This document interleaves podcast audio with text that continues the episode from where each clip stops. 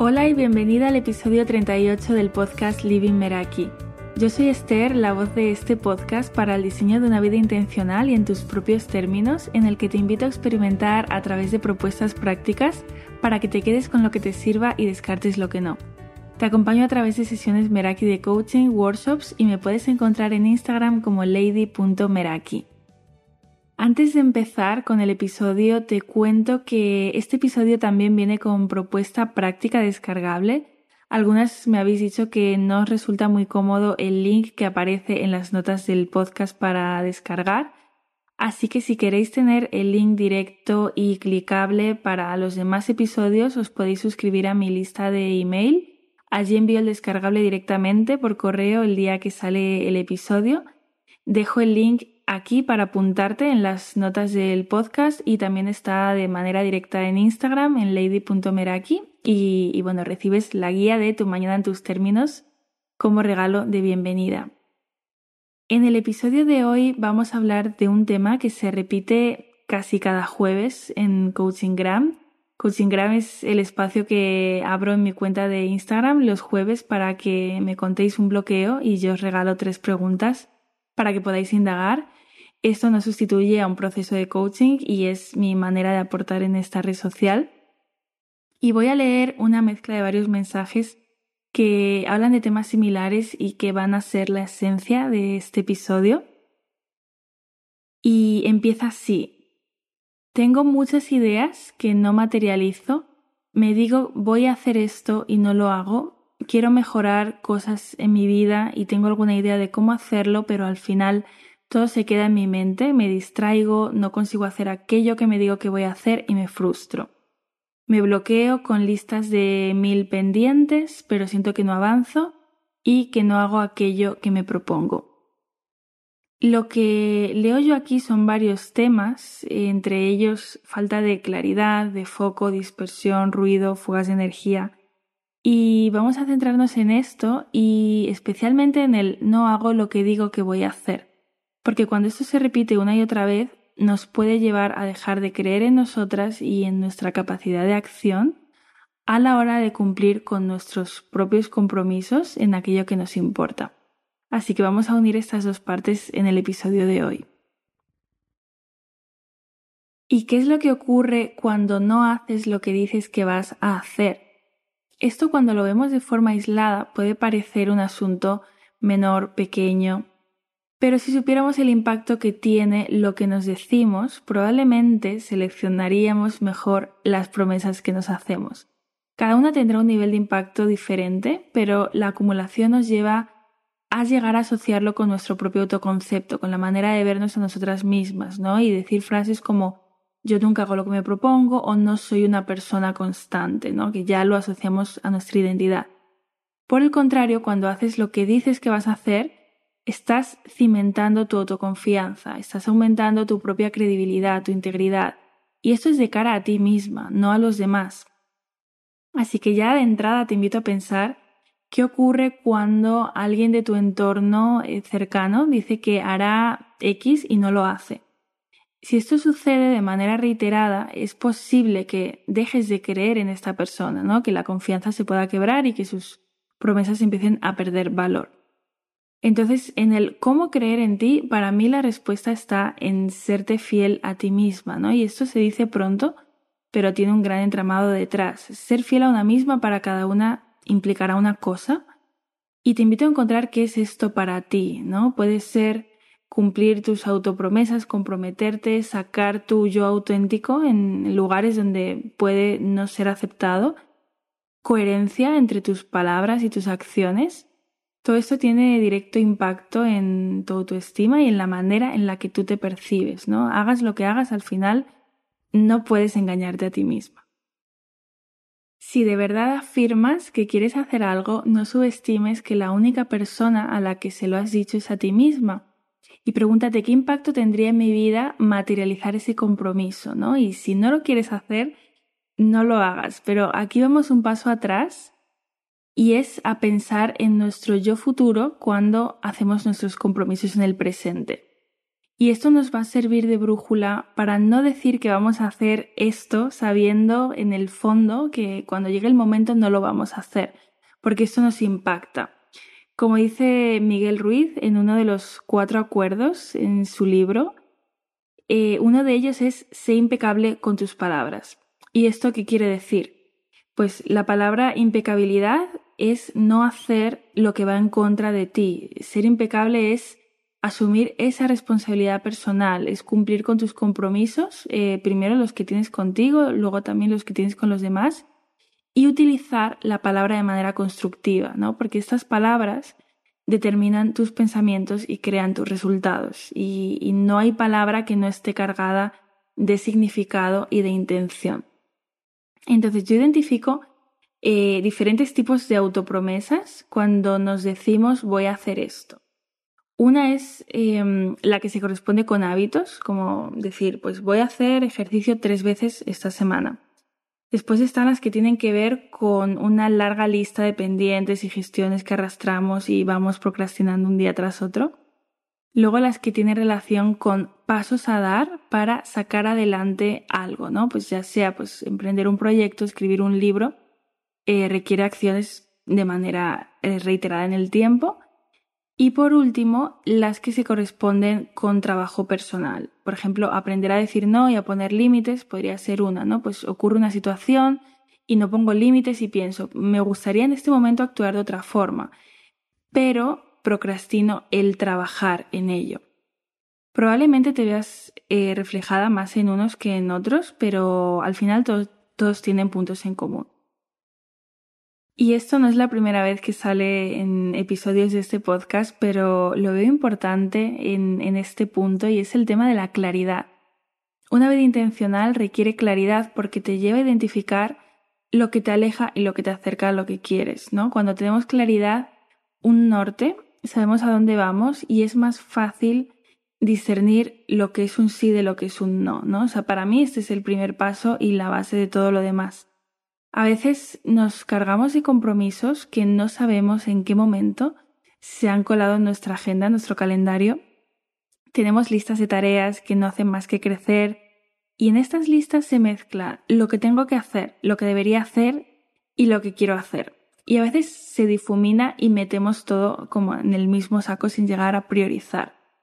Y muchas veces nos encontramos posponiendo una determinada tarea por meses, ¿no? ¿Y qué hay detrás de eso, ¿no? ¿Tengo que hacerla? ¿Debería hacerla?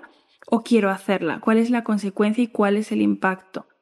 No se trata de preguntarnos por qué me cuesta tanto, por qué soy procrastinadora, ¿no? Asociándolo a nuestra identidad, sino de identificar qué hay detrás, de qué es el síntoma esta procrastinación, ¿no? Porque no es en sí el procrastinar, sino qué nos está diciendo. Vale, ¿y cómo nos abrimos hacia esta claridad?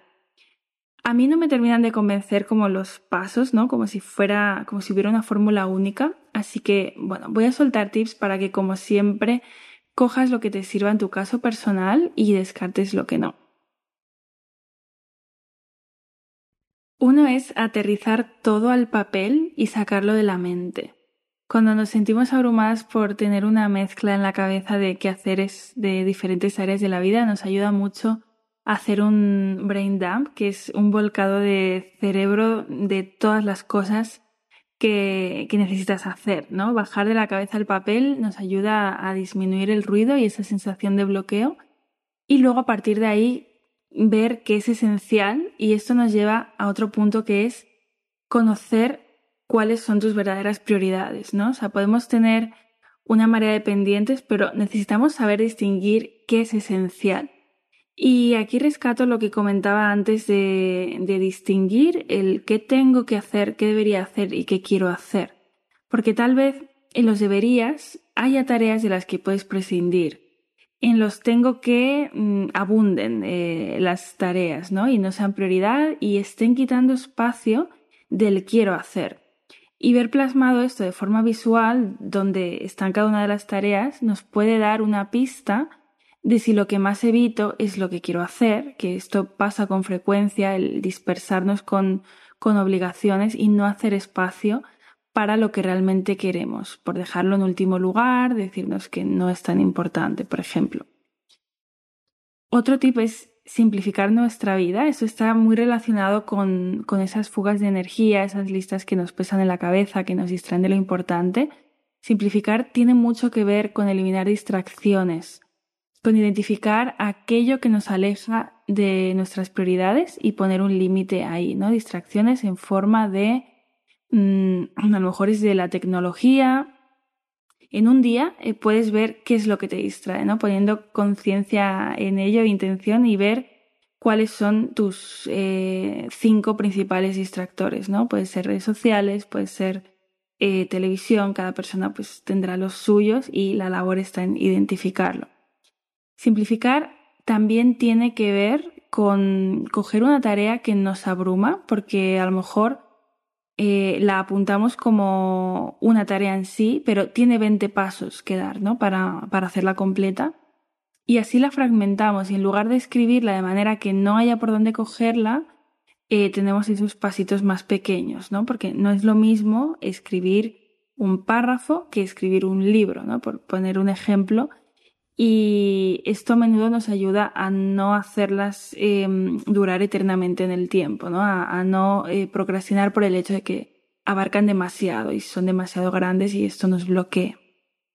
A veces funciona también el empezar con el propósito de mantenernos en lo que vamos a hacer durante un periodo de tiempo, ¿no? que pueden ser 5 eh, minutos, 15 minutos, porque es posible que después de ese periodo de tiempo entres en flow y quieras continuar con la tarea.